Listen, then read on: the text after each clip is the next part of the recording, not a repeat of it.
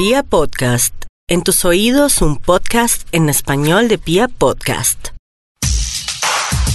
Hola, hola, hola chicas, bienvenidas a este su espacio, bienvenidas a Mujeres sin filtro. Ya saben que aquí pueden hablar de todo lo que quieran, pueden enviarnos sus comentarios, pueden escribirnos sobre los temas que quieren que tratemos.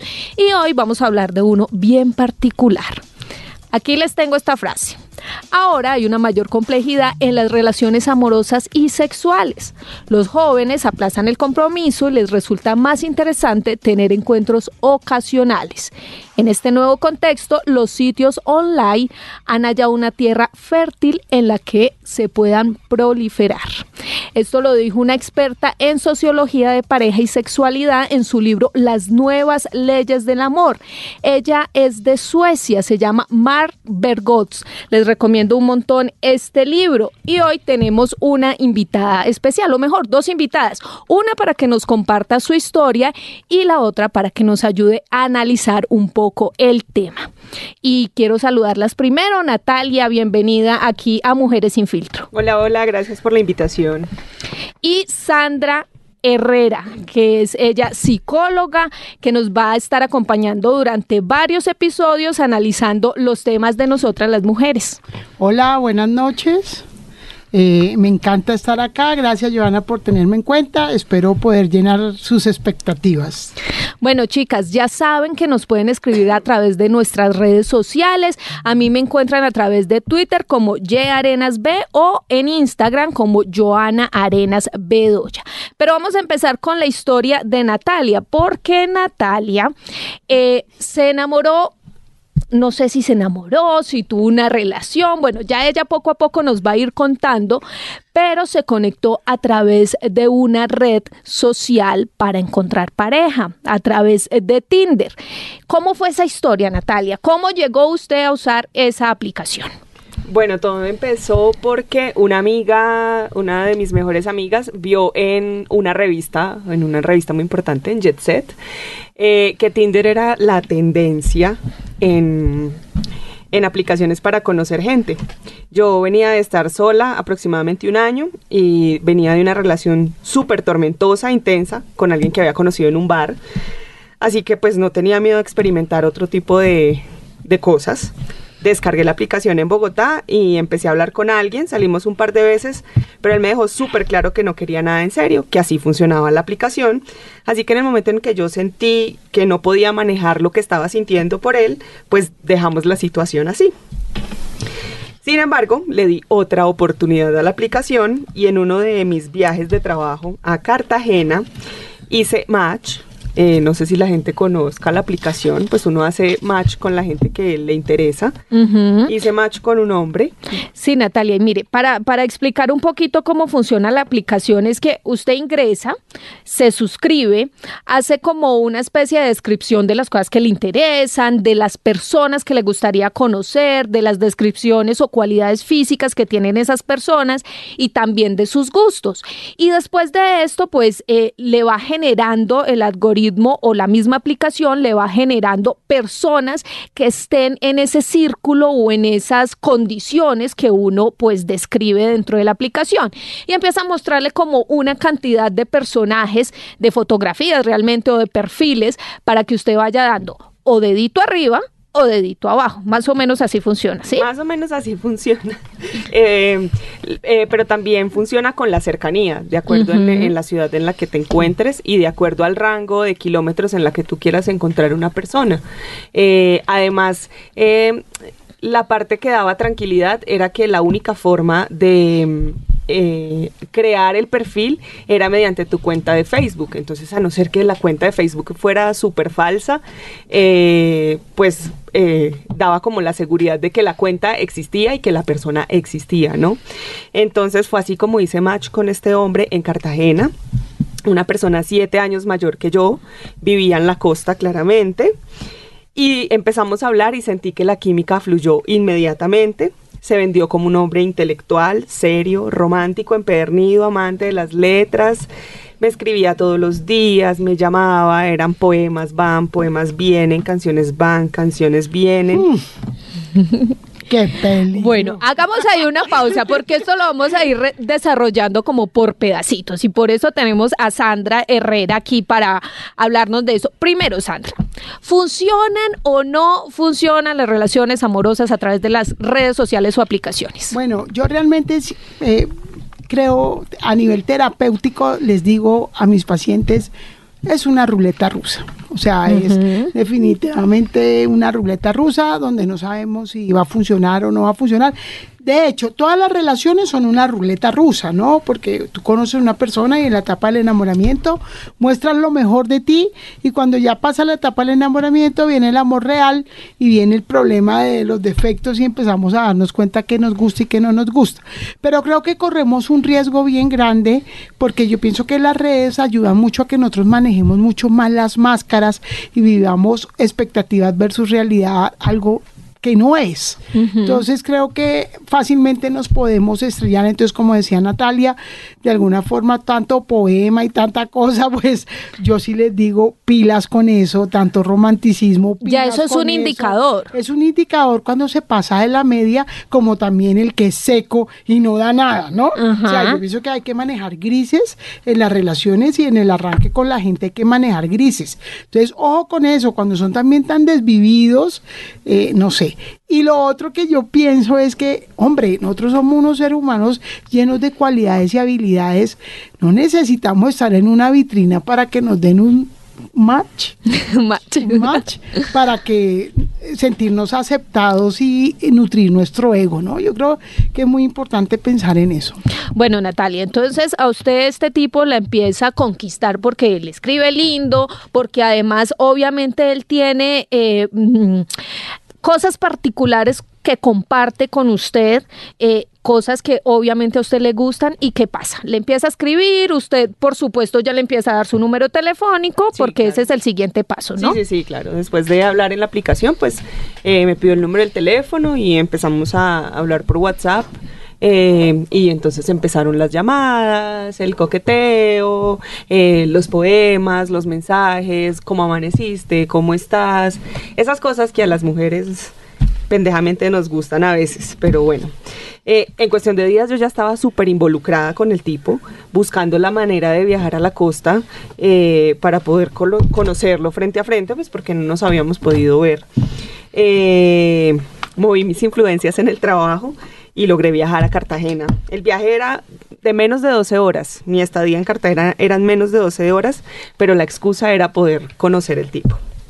Eh, Llegué a Cartagena tipo 4 de la tarde y me estaba esperando en el aeropuerto, en su carro. Había viajado de la ciudad en la que vivía a Cartagena a esperarme, me recogió en el aeropuerto, llegamos al hotel, fuimos a, a cenar a la ciudad amurallada, la cosa más romántica de la vida. O sea, a mí no me había pasado, aparte venía de una relación con el más gamín de la vida. Entonces, yo estaba en otro mundo con el tipo. Bueno, pare ahí, pare ahí. La primera pregunta es, claro, uno ve a través de las redes las fotos, uno generalmente se produce para las fotos, se arregla, se acomoda la luz, el ángulo, etcétera, etcétera. Cuando usted lo ve, ¿qué? ¿Qué pasa? ¿Si le gusta? ¿Si es exactamente el que ve la fotografía? ¿Qué, Sí, sí, qué sí, impacto era- hay ahí? Era exactamente la misma persona, además porque lo que habíamos eh, hablado por WhatsApp y compartido por WhatsApp, pues nos habíamos enviado fotos y todo, entonces era la misma persona, no era nada diferente a lo que yo había visto. Y en el momento de hablar frente a frente era lo mismo que habíamos compartido por, por pues por las redes, entonces no, yo no sentí temor de ninguno al enfrentarme al tipo, no, nada, no, no tuve ningún, como ninguna desconfianza con él esa noche en Cartagena. ¿Y qué pasa? ¿Van, cenan y usted se enamora perdidamente o qué sucede ese ahí? punto yo ya estaba convencidísima que había encontrado el amor de mi vida. Eh, pero pues el problema era la distancia, ¿no? Vivía en la costa, yo vivía en Bogotá. Eh, y fue así como empezamos a desarrollar la relación en la que yo eh, buscaba cómo viajar a la costa y él llegaba al sitio donde yo estuviera, Barranquilla, Santa Marta, Cartagena, eh, para podernos ver. Y empezamos a vernos cada 8 o 15 días más o menos y yo podía viajar y cuando no podía hacerlo, pues él venía a Bogotá y nos veíamos acá en Bogotá. Bueno, pero otra pregunta. Usted dice que buscaban la manera de verse donde fuera, en cualquier parte del país, y el tipo acaso que hacía? ¿Qué influencias tenía que se podía mover tan rápidamente Ah, de un lugar a otro? Él decía que tenía un negocio prestante en allá en su en su ciudad. eh, entonces que podía prescindir de su tiempo de la manera en que él en la que él quisiera, podía moverse porque el negocio era suyo. Entonces él también tenía la posibilidad de viajar. Entonces él decía que tenía que ir a hacer negocios a Barranquilla, Cartagena, Santa Marta y aprovechaba para verse conmigo en cualquier ciudad. Y cuando venía acá a Bogotá, pues también lo mismo, o sea, tenía que hacer cosas acá en Bogotá. Bueno, Sandra, pero yo le pregunto a usted que es la experta. Yo conozco un tipo que me parece divino, que me enamora con sus palabras y además el tipo empieza a hacer cosas por mí, porque si aparece en donde yo estoy, en la ciudad en la que estoy, eso es como mostrar interés por la relación, pero al mismo tiempo no es como algo sospechoso. Es que hay dos escenarios. Uno puede ser que el hombre sí empezó a tener interés por ella y va y la busca y le parece chévere que vaya y conocerla. Y otra cosa es cuando Natalia ya arranca una relación con él y también lo termina de dañar. Es que nosotros las mujeres a veces no ponemos límites, ¿no? Yo, perdón Natalia, pero es como dañar en el sentido que empezamos a dar más de lo que tenemos que dar o empezamos a buscar mucha aceptación. Entonces hay que mirar como ese punto medio y ese gris eh, en donde el tipo sí llevaba unas buenas intenciones con ella y hubo un momento en que la relación se dañó. ¿No? Bueno, ¿y qué pasa después de esto, Natalia? ¿Cuánto tiempo pasa de ese yo voy, yo te llego a tal ciudad, tú cambiando eh, la manera de llegar para verse? ¿En cuánto tiempo pasa en ese corre-corre? no sé, como cuatro, cinco meses más o menos.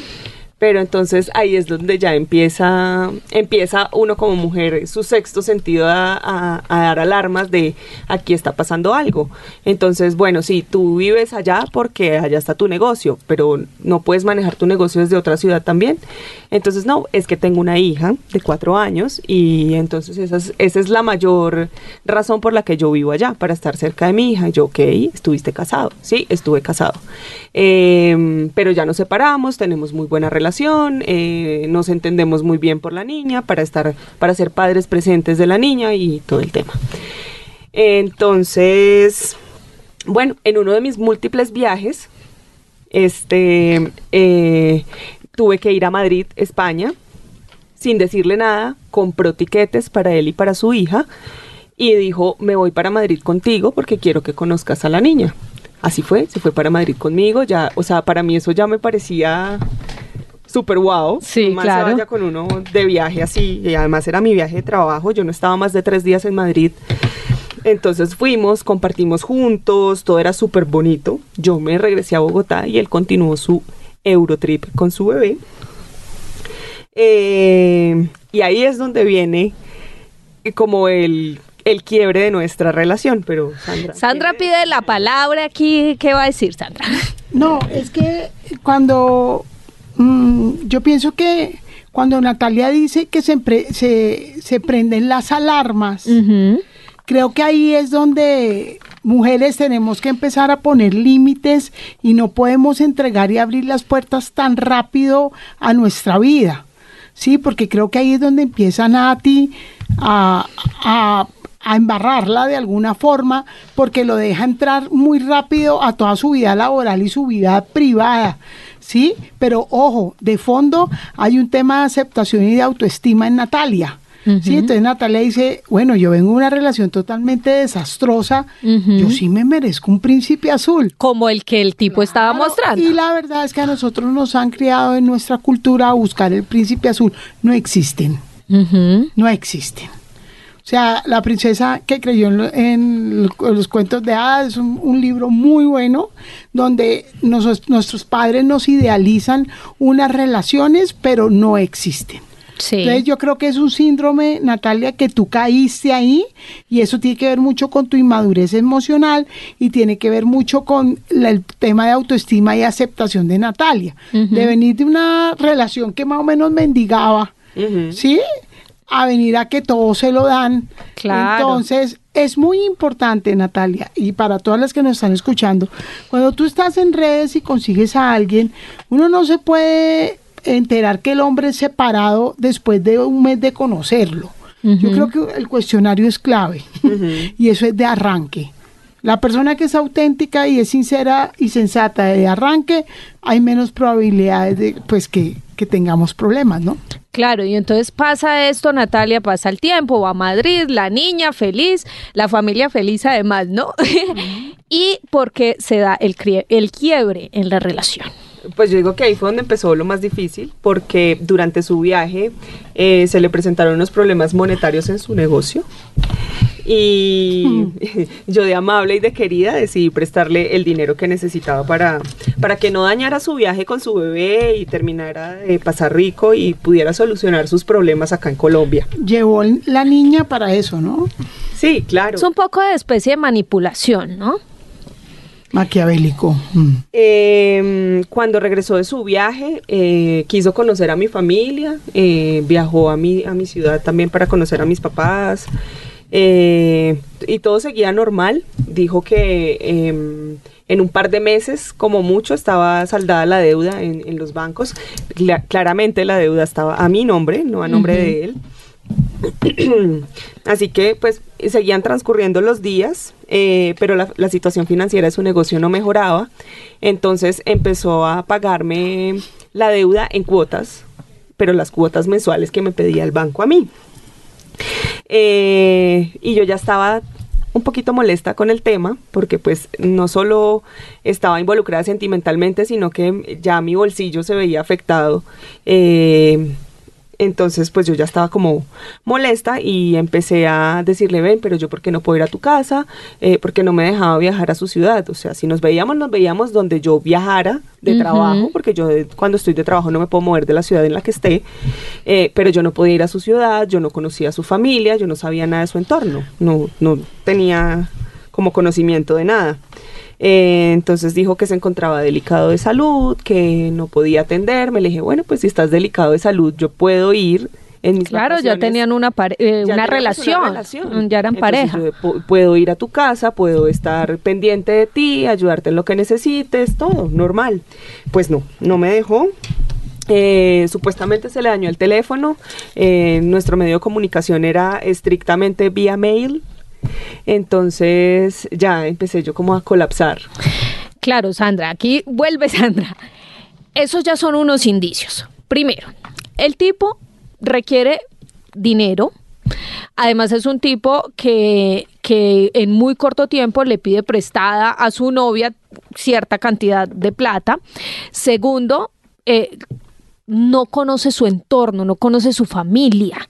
Después de haber estado casi que con su hija en España y formar, digamos que una relación ya más, eh, más seria, pero adicional a eso se enferma, pierde el celular. Esos ya son indicios claros. Sí, yo un poco psicópata, ¿no? Sí, sí. Unas conductas anormales eh, donde Natalia se da cuenta pero no toma acción sobre el tema porque ya le empieza a llevar el sentimiento. Entonces, yo creo que hay tres alertas importantes que hay que tener y la primera es, uno, creo que la prestada de plata no es igual prestar tu 20 mil a millones. Sí. Sí, además que debe haber mucha confianza pues para pedir plata prestada. La segunda, creo que es muy importante ver, contextualizarse en la realidad que él vive Y no contar tanto nuestra realidad, ¿sí? Porque yo creo que en ese momento él te veía a ti súper estable y como te vio enamorada, también te vio súper generosa. Entonces yo creo que él se aprovechó un poco de eso. Y tercero, hay que dar con medida el cariño y las cosas. O sea, yo siempre he dicho que uno no puede abrir las emociones como un canal, ¿sí? Sino uno debe ser como un colador y saber hacia dónde Filtrar un dispara, que te ayude de filtro para que saber tú hacia dónde disparas las emociones. Bueno, Natalia, ¿y después qué sucede? Bueno, ya había pasado más o menos casi un año desde que nos habíamos conocido y ya a mí la situación me tenía como al borde del, de- ya del colapso, así que tomé la decisión de, de terminar la relación, decidida a perder la plata, decidida a perder todo. Eh, y le dije que dejáramos así, que no había necesidad de continuar algo que ya no estaba funcionando. Entonces me dijo que le diera tiempo, que él me iba a demostrar que era conmigo con quien quería estar. Ocho días después, estaba en la puerta de mi casa con la maletica. Con maletas y todo inesperadamente, o ya le Inesperadamente porque nunca habíamos hablado de nos vamos a casar, nos vamos a vivir juntos, nada. O sea, fue inesperadamente. Entonces, bueno, yo como que asumí el reto de cierta manera. Eh, Pero espere, asumió el reto, no cómo funciona esto. Llega un tipo con las maletas y uno le dice, sí, claro, adelante. Así. Pues es que solo Natalia sabe qué alcance le dio. Si Natalia saliendo al mes con él le soltó plata, pues él ya se Sí, a un año. con la autoridad. De vivir con ella y no sé en qué punto entró Nata en un chantaje emocional donde se dejó envolver y ella seguía idealizando la relación. Mira, eso es súper importante para todas las oyentes, es no idealicen las relaciones, no idealicen al tipo. Porque yo pienso que cuando uno suelta el tren de aterrizaje es donde uno se estrella. Ya está jodido. Sí. Bueno, y pasa, llega él y usted feliz porque el tipo llegó. Pues claro, porque llegó a demostrarme que era conmigo, con quien quería estar. y Claro. que, eh, la relación era por encima de todo. Eh, cabe resaltar que durante el año que llevábamos juntos, las relaciones sexuales eran una cosa loca. O sea, era el polvazo de la vida, por decirlo de alguna manera. Pero en el momento en que llega a la casa, todo cambia, todo se desmorona. eh, y pasé de vivir sola a vivir con un adolescente de 32 años, al que le tenía que limpiar el mugre todo el tiempo. Eh, me iba a trabajar y yo no sabía qué se quedaba haciendo, si se quedaba trabajando, si nada, no, no, nada, no sabía nada del tipo. Eh, y, lo- y las alarmas seguían prendidas, pues porque claramente tú ya estás viviendo con alguien y te das cuenta de muchas cosas, movimientos extraños, eh, el, el celular escondido, el celular apagado, el celular en modo avión, entonces ya esas cosas no son normales. Venga, pero tengo una pregunta. ¿Cómo así que antes de que se fueran a vivir juntos el sexo era maravilloso y llega a la casa y que ya no hay sexo? No, ¿Qué no pasa? sexo, no había sexo. No es que ya se vendió. Claro, pero ni de su parte ni de parte de él o cómo funcionaba el asunto, porque pues una cosa es que obviamente tú llegas, te ves en otra ciudad, los dos digamos que quieren tener relaciones. Y de repente, pues el tipo llega a vivir con, con Natalia. eh, de todas maneras, tanto el hombre como la mujer buscan la manera de tener relaciones sexuales. ¿Usted tampoco lo buscaba o cómo Sí, pero no funcionaba? había respuesta. Ok. Entonces eh, pasó en dos, tres oportunidades que busqué la oportunidad y no hubo respuesta, entonces me cansé de ¿Y hacerlo. por qué? No, Estaba cansado, estaba ¿cuál era la cuál era la excusa? sueño, eh, su enfermedad que, que tenía, entonces eh, no, no podía. ¿Qué enfermedad tenía? Eh, tenía problemas de coagulación en la sangre, entonces le daban como trombos en, en el cuerpo, en las piernas y todo. Lo que era era un trombo. Bueno, Sandra, pero eso, eso es bastante curioso, ¿no? Porque uno sí, pues, uno muchas veces generaliza e idealiza a los hombres y siempre piensa que los hombres solo quieren sexo y que solo están buscando eso. Este tipo, ¿por qué cambia de esta manera? Porque yo pienso que el tipo tenía un compromiso detrás que no había cerrado. No sé, eso no lo hemos hablado con Natalia, pero yo me imagino que él tenía un compromiso detrás que no había cerrado. Posiblemente estaba en un proceso de separación o estaba en una separación reciente. Eh, segundo, porque yo pienso que el apetito sexual se le disminuye porque él ya empieza a lograr lo que él quiere. Mm. Entonces, eh, si tiene un trastorno, por ejemplo, bipolar, eso pasa, que cuando están en la etapa maníaca y quieren conseguir algo, son los los más, pero cuando ya bajan los niveles, son los menos. Es como si ya hubiera obtenido el regalo, lo abre y ya, O sea, ya quedé satisfecho. Y ya ella se lo tiene que empezar a aguantar. ¿Sí? Y tercero, que posiblemente no eh, eh, la enfermedad cuando tienen problemas de circulación, pues el tema de impotencia también Tiene está ahí ver, relacionado, claramente. Bueno, ¿y qué pasa, Natalia? Empieza esto a generar un poco de angustia en usted, ya entonces tengo que pasar de ser una mujer soltera, de vivir como le dé la gana y de repente llega un tipo a invadirme mi espacio y a que yo lo trate como un niño porque además tengo que ser la empleada de él. La empleada del servicio y la mamá que lo mantiene, porque el aporte en la casa era nulo. Lo poco que se ganaba era para mandarle a su hija, entonces el aporte en la casa era mío. Yo mercaba, yo pagaba servicios, yo pagaba riendo, todo era de, de, mi, de mi bolsillo. Y eso lo conseguiste en la red. Eso lo conseguí en la red, sí, claramente. Entonces, nada, llegó el momento en que, ni- en que dije, no más, ya, me cansé. Pero el punto para explotar fue que eh, una mañana que me levanté a trabajar, le cogí el teléfono y descubrí todo lo que había detrás de, de, de su red de mentiras. Resulta que no, era un hombre separado, era un hombre perfectamente casado. ¿Y cómo hacía para estar en Bogotá con usted durante tanto tiempo? Eh, Las mismas mentiras de los viajes. No, tal parece que tenía problemas financieros en su ciudad y lo estaban buscando para matarlo. Entonces Ah. le tocó salir de la ciudad a escondidas y los mensajes que tenía con su esposa eran esos. Estoy en Manizales, estoy en Ibagué, mañana voy para Mariquita. O sea, la tenía también enredada en mil cosas.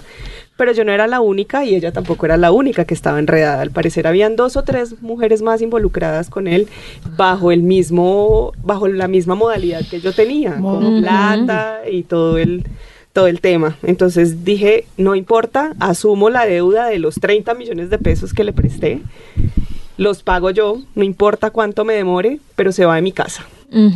Duró casi 15 días después de que le dije que se fuera, para que se fuera a mi casa. Eh, y fue un tormento que se fuera, pero lo logré.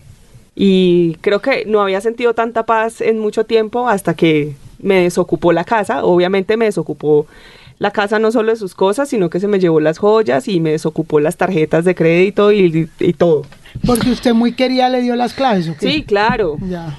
Bueno, Sandra, pero aquí hay algo un poco más complejo, porque empezamos hablando de cómo conseguir pareja a través de Internet, qué tan fácil es, qué tan, eh, digamos que, que, mm, qué tan sencillo y qué tan duradera puede ser una relación a través de Tinder o de cualquier aplicación para conseguir pareja, pero aquí hay algo más de fondo y es el perfil del tipo, de este caso específico. El tipo que es psicópata, vividor, narcisista, ¿cómo lo podemos calificar?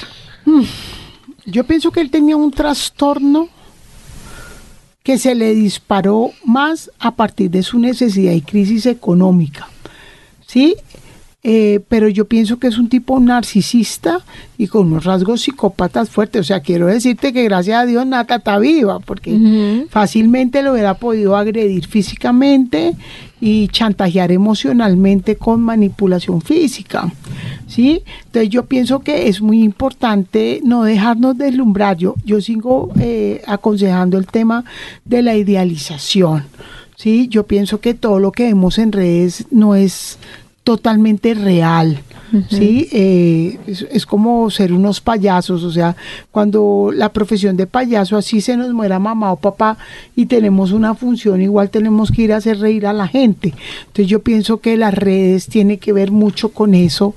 Eh, entonces todo el mundo es dándole like a las niñas con un super cuerpo que de pronto en la realidad no es así o a hombres que realmente no son así, pero somos felices eh, en esa irrealidad porque no no hay compromiso, porque no hay contacto, porque no hay vínculo. Yo creo que hoy en día la generación está buscando poco vínculo y poco compromiso, ¿no? Claro, y acá van las cifras, Sandra. Eh, según el portal que recopila las estadísticas de, de Tinder, dice que cada semana hay un millón y medio de citas, un millón y medio cada semana, en eh, pues gracias a esta aplicación y que hay alrededor de 50 millones de usuarios en más de los 190 países donde se usa Tinder. La pregunta es la siguiente. Muchos tienen clarísimo que Tinder es para conseguir sexo. Y paré de contar.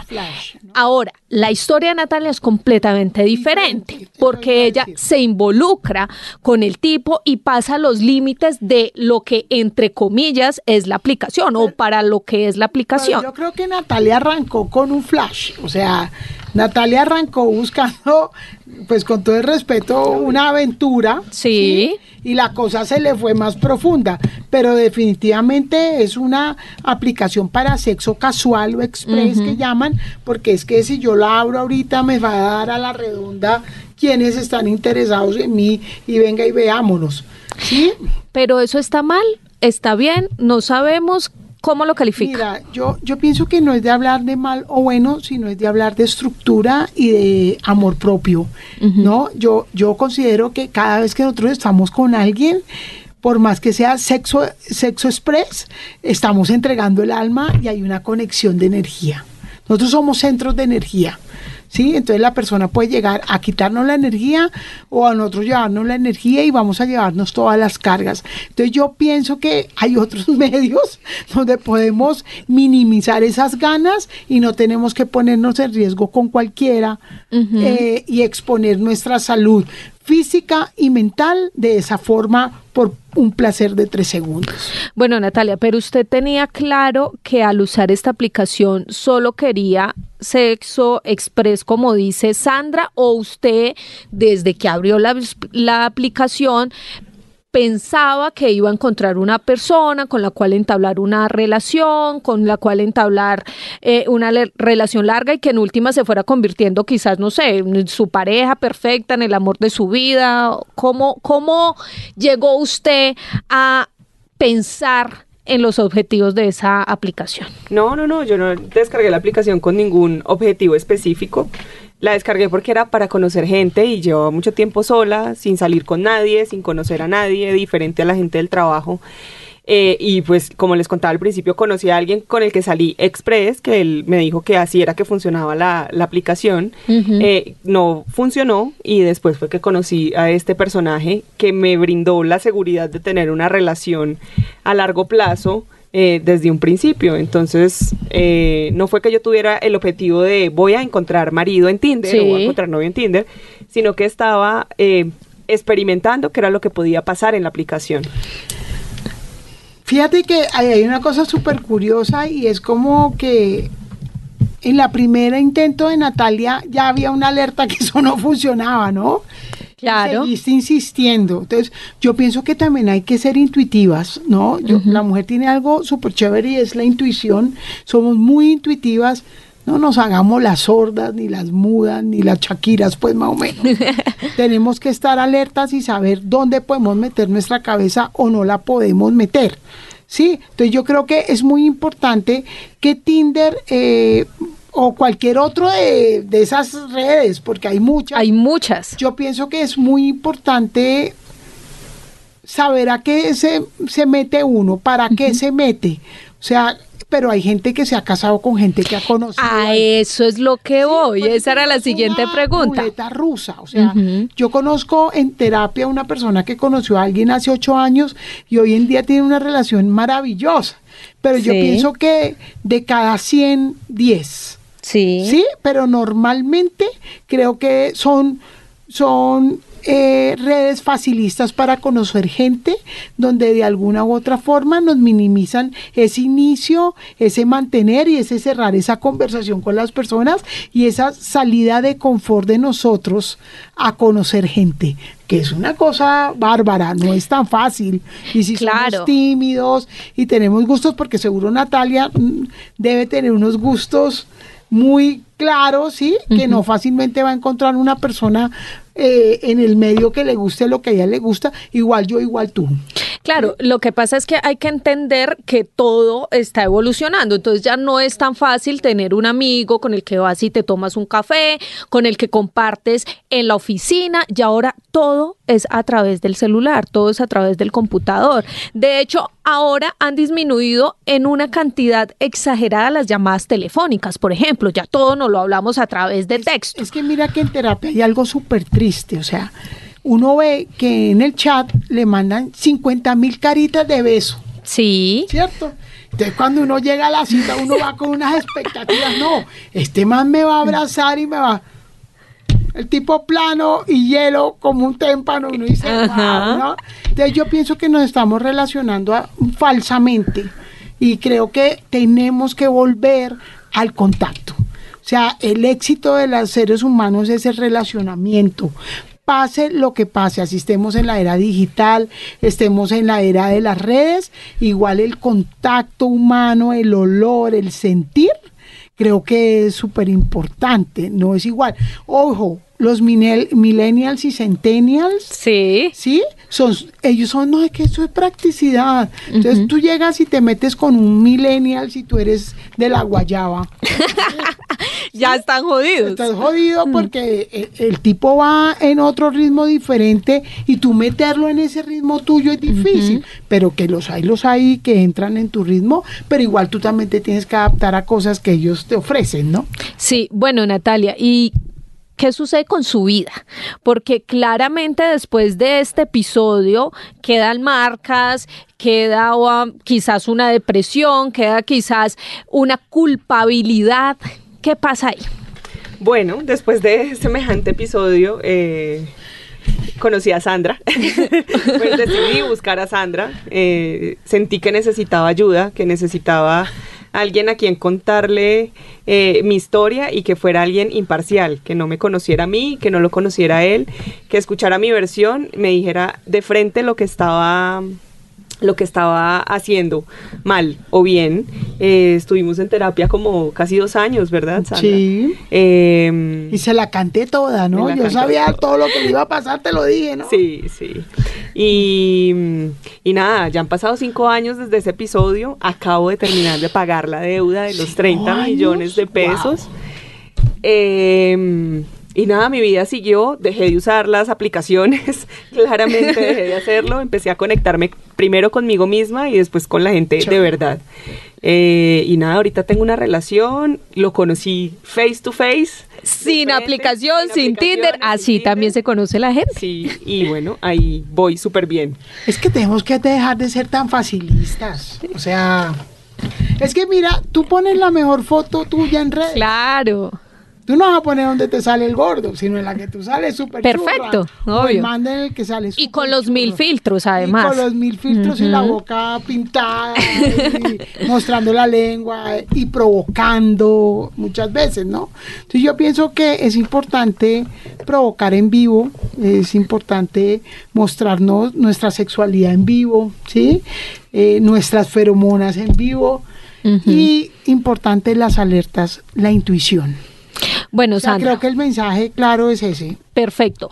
Pero en este caso, digamos, hoy compartimos un episodio de una persona a la que no le fue bien utilizando Tinder, pero como lo hemos mencionado, hay muchas que funcionan. Un porcentaje mínimo, según las estadísticas, al 20% de las personas que utilizan Tinder se pueden incluso casar en Estados Unidos. Ese es el porcentaje. Pero, ¿cuáles serían esas tres recomendaciones para utilizar estas aplicaciones? Yo pienso que la primera, que sea un medio de socialización, pero que no sea un eje fundamental de tu vida, sino que sea una herramienta como de chequeo. Segundo, eh, de pronto hacer match. Sí. match con eh, la persona, pero enseguida aterrizar. O sea, empezar a relacionarnos en vivo y en directo. Y la tercera, ojo, expectativas versus realidad. Creo que ahí es donde viene la frustración y donde viene lo que nosotros... Yo en terapia digo siempre, cuando nosotros conocemos a alguien, debemos saber qué tipo de relación queremos con esa persona. Nosotros podemos arrancar siendo muy mejores amigos y eso puede cambiar. Sí, pero porque nos empezamos a conocer. Entonces yo pienso que es muy importante uno identificar, identificar qué tipo de relación quiero yo con esa persona.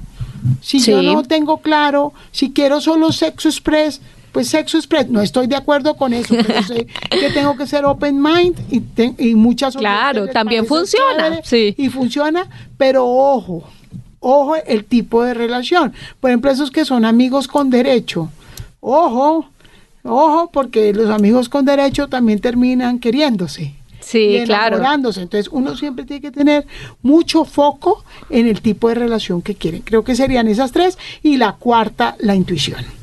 O sea, Desarrollar más, estar pendiente de eso, es que además don. todas las mujeres lo tenemos. Es que es un don, es un talento que tenemos. Y, y yo creo que confiar en las alarmas, ¿no? En lo, lo del don. O sea, Elemental. cuando cuando, eh, a ti eh, la intuición te está diciendo, ojo, ojo, ojo, y tú sigues ciega como un caballo, pues la estás cagando. porque Es seguir, es seguir ese instinto de aquí hay algo que no está bien, hay algo que no está funcionando, entonces toma decisiones. Bueno, no volvernos dependientes, ¿no? Ojo. Bueno, Natalia, usted es una mujer sin filtro porque vino aquí y nos contó esta historia. ¿Qué le quiere decir a todas estas mujeres que nos están escuchando, que son mujeres sin filtro también, para que tengan en cuenta su historia y de pronto abran más la mente, estén más pendientes y no les vaya a suceder lo mismo? Bueno, claramente esta experiencia me dejó eh, Arruinar. arruinada. Además, Emocionalmente y emocionalmente y económicamente, pero mm, primero a confiar en el instinto, en que si tú ves que algo no está funcionando, no está funcionando y tomar decisiones, a no entregar a, A diestra, a diestra y siniestra, corazón abierto, lo que se está sintiendo, a guardar las cosas para, para uno mismo y, y a dejarse conquistar con cosas reales, no, no con fantasías. y a guardar la chequera también. O sea, a guardar las tarjetas de crédito. No, siempre, no hay, no hay, no hay. O sea, Sí. yo creo que es importante, ¿no? Bueno, Sandra, muchas gracias también por estar aquí en Mujeres sin Filtro, por ayudarnos a analizar un poco esta historia de nuestra amiga Natalia. Yo creo que es, es muy importante para todas el amor propio. Si ustedes tienen claro y foco en su amor propio y no buscan aceptación, el riesgo que nos pase este tipo de situaciones va a ser mínimo. Posiblemente en estas redes pueden conseguir el amor de su vida, pero tienen que tener foco y perfil de qué quieren y para qué lo quieren. Bueno, Sandra, compártenos tus redes sociales para que todas las mujeres que nos escuchen se puedan vincular también, quizás pedir un consejo, analizar una situación. Bueno, la verdad soy poco de redes, eso estaba hablando ahorita fuera del aire, pero tengo Instagram que es arroba Sandra Victoria Herrera, donde de alguna forma hay conversatorios y hay mensajes muy chéveres donde de pronto ese mensaje puede darle una vitamina a usted en el día y puede ayudarla a no tomar una mala decisión. Ojo, mucha gente eh, vive la situación de Natalia y no solo lo consiguió en redes, ¿no? Sino que lo Claramente. el vecino Sí. y igual es disfuncional. Entonces, cero relaciones disfuncionales, quiéranse y cuando sientan su intuición que es tóxico, chao. Así nos duela, hay que decir chao. Bueno, chicas, si les gustó este capítulo, pues las invito a que lo descarguen, a que lo escuchen, a que dejen sus comentarios y también me pueden seguir a través de mi cuenta de Twitter, arroba yarenasb o en Instagram como Joana Arenas Bedoya. Ahí las espero, nos vemos en otro capítulo y escriban si ustedes se consideran una mujer sin filtro y quieren compartir su historia con el resto de las mujeres, pues espero ahí un mensajito para estar hablando. Chao. Bye.